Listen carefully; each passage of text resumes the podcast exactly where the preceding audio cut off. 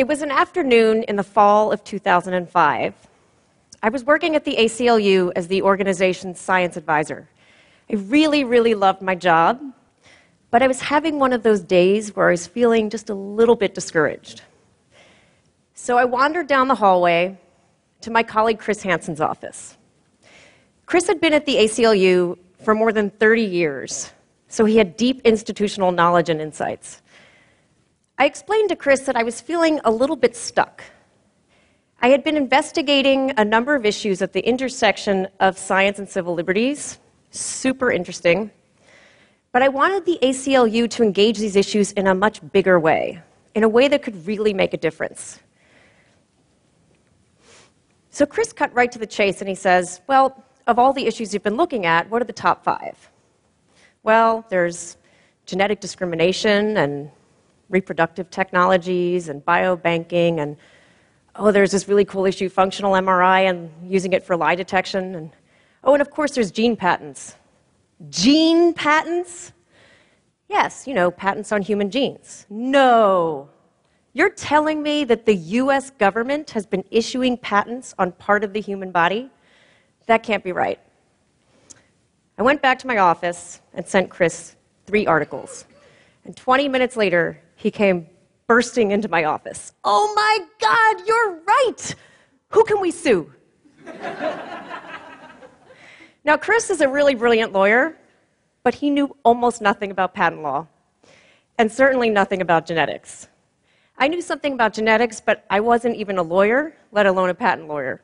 So clearly, we had a lot to learn before we could file a lawsuit. First, we needed to understand exactly what was patented when someone patented a gene.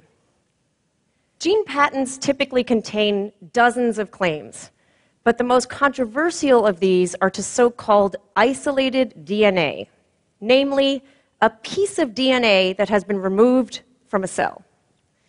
Gene patent proponents say, see, we didn't patent the gene in your body, we patented an isolated gene. And that's true, but the problem is that any use of the gene requires that it be isolated. And the patents weren't just to a particular gene that they isolated, but on every possible version of that gene. So, what does that mean? That means that you can't give your gene to your doctor and ask him or her to look at it, say, to see if it has any mutations, without permission of the patent holder. It also means that the patent holder has the right to stop anyone from using that gene in research or clinical testing. Allowing patent holders, often private companies, to lock up stretches of the human genome was harming patients. Consider Abigail, a 10 year old with long QT syndrome, a serious heart condition that, if left untreated, can result in sudden death. The company that obtained a patent on two genes associated with this condition developed a test to diagnose the syndrome, but then they went bankrupt and they never offered it. So another lab tried to offer the test, but the company that held the patents threatened to sue the lab for patent infringement.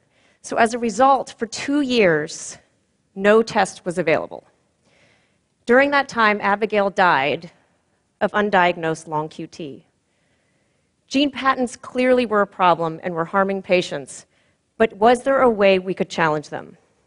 Turns out that the Supreme Court has made clear through a long line of cases that certain things are not patent eligible.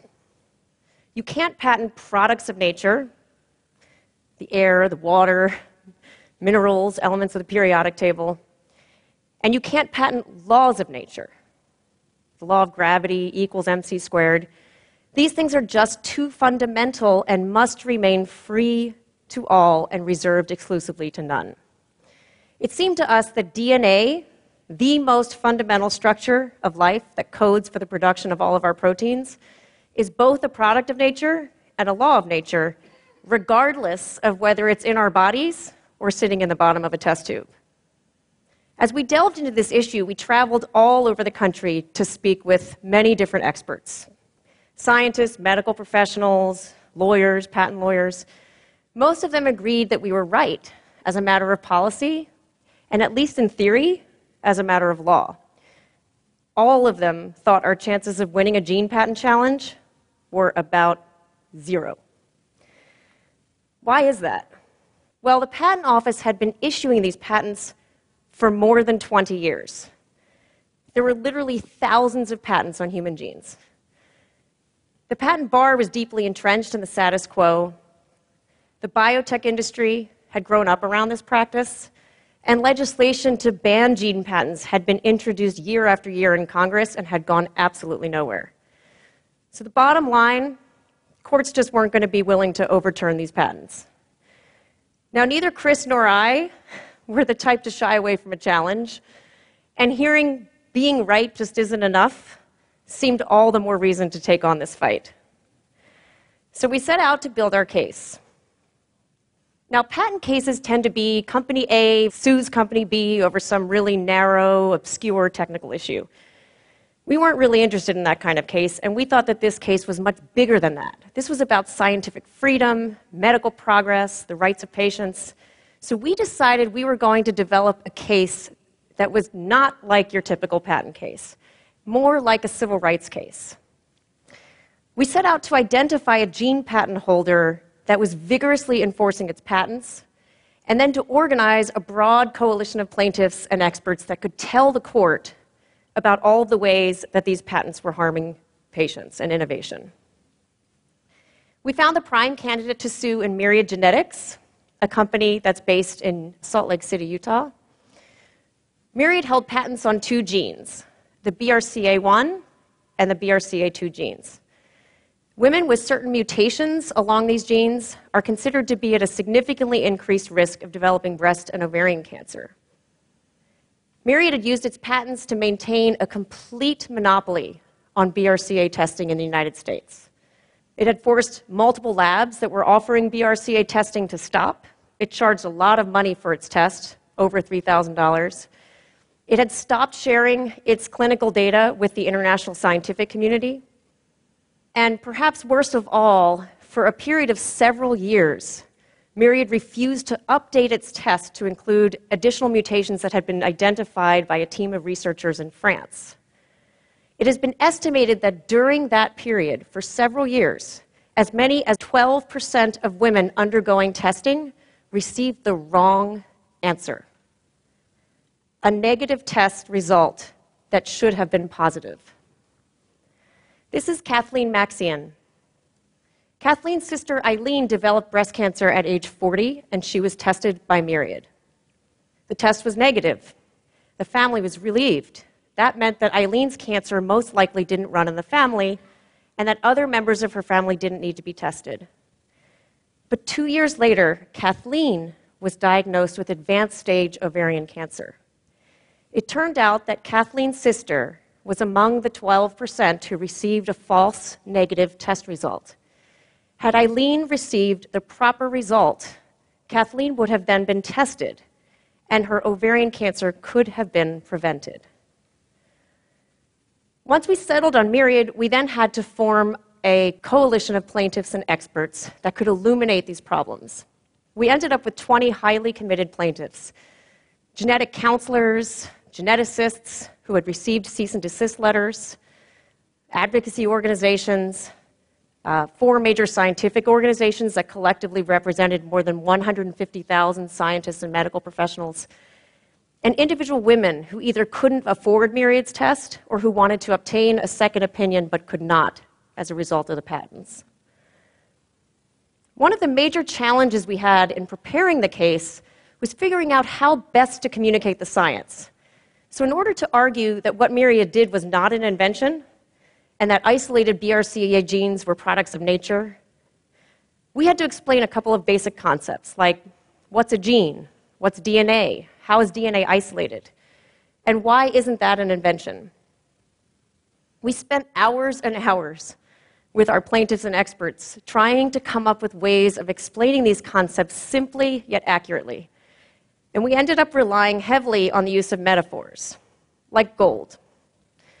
So, isolating DNA, it's like extracting gold from a mountain or taking it out of a stream bed. You might be able to patent the process for mining the gold, but you can't patent the gold itself. It might have taken a lot of hard work and effort to dig the gold out of the mountain. You still can't patent it, it's still gold. And the gold, once it's extracted, can clearly be used for all sorts of things that it couldn't be used when it was in the mountain. Like you can make jewelry out of it, for example. Still can't patent the gold. It's still gold. So now it's 2009, and we're ready to file our case. We filed in federal court in the Southern District of New York, and the case was randomly assigned to Judge Robert Sweet. In March 2010, Judge Sweet issued his opinion 152 pages, and a complete victory for our side. In reading the opinion, we could not get over how eloquently he described the science in the case. I mean, our brief, it was pretty good, but not this good. How did he develop such a deep understanding of this issue in such a short time? We just, we, we just could not comprehend how this had happened. So it turned out Judge Sweet's clerk working for him at the time was not just a lawyer, he was a scientist. He was not just a scientist, he had a PhD in molecular biology. what an incredible stroke of luck. Myriad then appealed to the US Court of Appeals for the Federal Circuit. And here things got really interesting. First, in a pivotal moment of this case, the US government switched sides. So in the district court, the government submitted a brief on Myriad's side. But now, in direct opposition to its own patent office, the US government files a brief that states that it has reconsidered this issue in light of the district court's opinion and has concluded that isolated DNA is not patent eligible. This was a really big deal, totally unexpected. The Court of Appeals for the Federal Circuit hears all patent cases, and it has a reputation of being very, very pro patent. So even with this remarkable development, we expected to lose, and we did, sort of. Ends up split decision, two to one. But the two judges who ruled against us did so for completely different reasons. The first one, Judge Lourie, made up his own novel biological theory, totally wrong. Decided Myriad had created a new chemical, made absolutely no sense. Myriad didn't even argue this, so it came out of the blue. The other, Judge Moore, said she basically agreed with us that isolated DNA is a product of nature.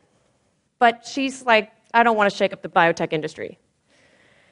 The third, Judge Bryson, agreed with us.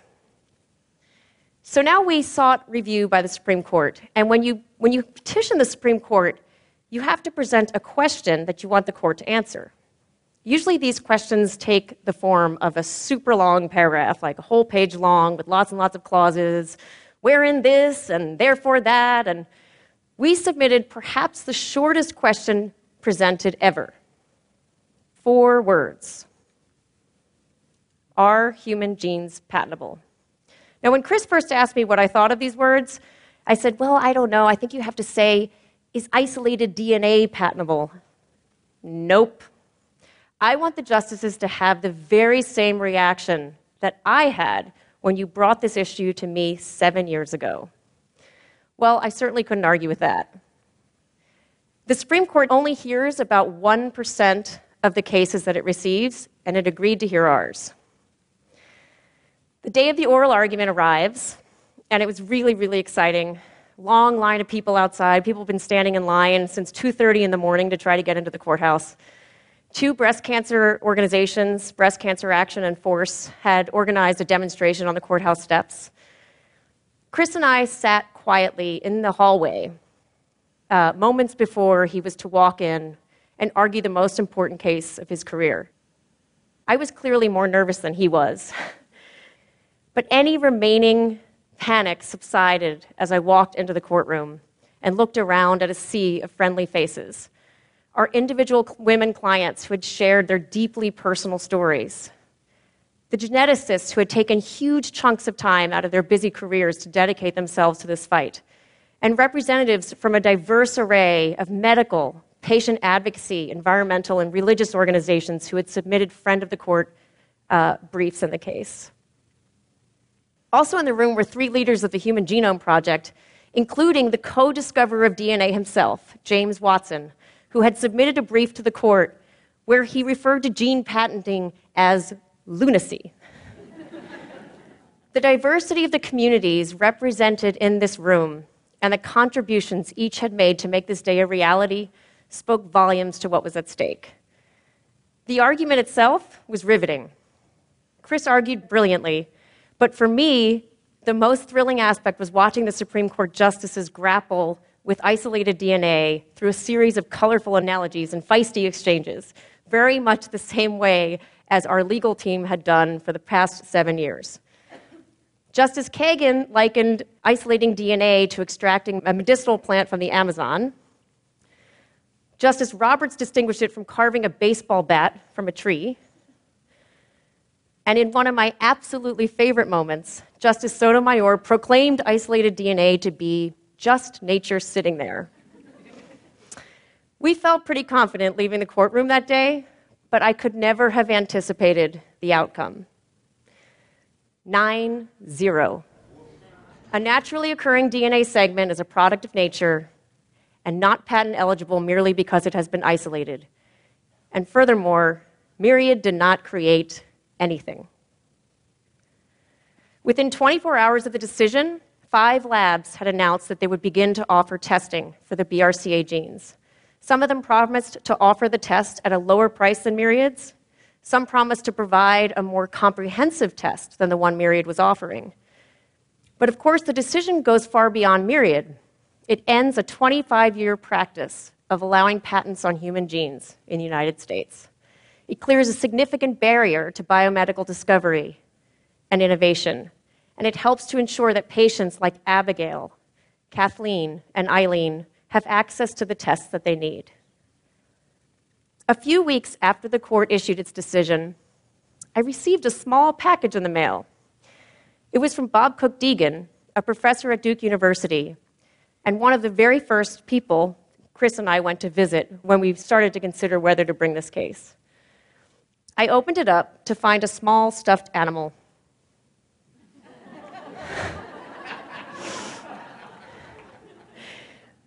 We took a big risk in taking this case. Part of what gave us the courage to take that risk was knowing that we were doing the right thing. The process took nearly eight years from the start to finish, with many twists and turns along the way. A little luck certainly helped, but it was the communities that we bridged, the alliances that we created, that made pigs fly. Thank you.